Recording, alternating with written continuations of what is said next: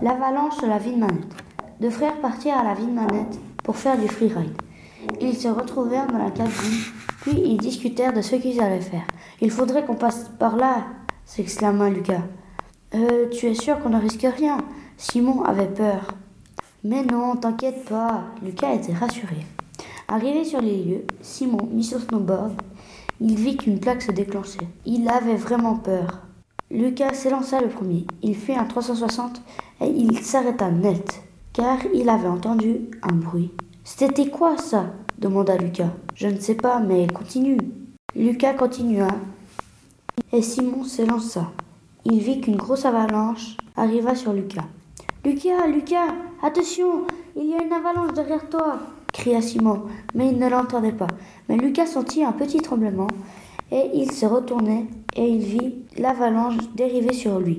Et il commença à chousser comme un fou, mais il était trop tard. Il s'était fait prendre de l'avalanche. Simon commença à creuser, mais il sentait que ça n'allait pas. Du coup, il appela les secours. Ils arrivèrent sur les lieux et ils commencèrent à creuser avec les chiens. Un des secours vit un mouvement et il alla creuser. Puis il vit qu'il pouvait. Il alla creuser le plus vite qu'il pouvait.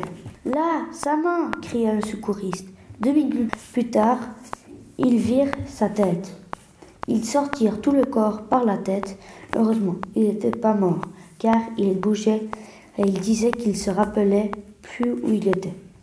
Simon sauta dans les bras d'un coup, il reprenait sa mémoire. Lucas, tu vas bien? J'ai tellement peur pour toi s'exclama Simon affolé. Oui, oui, t'inquiète pas, petit frère. Ils vont m'emmener à l'hôpital, mais tout va bien se passer.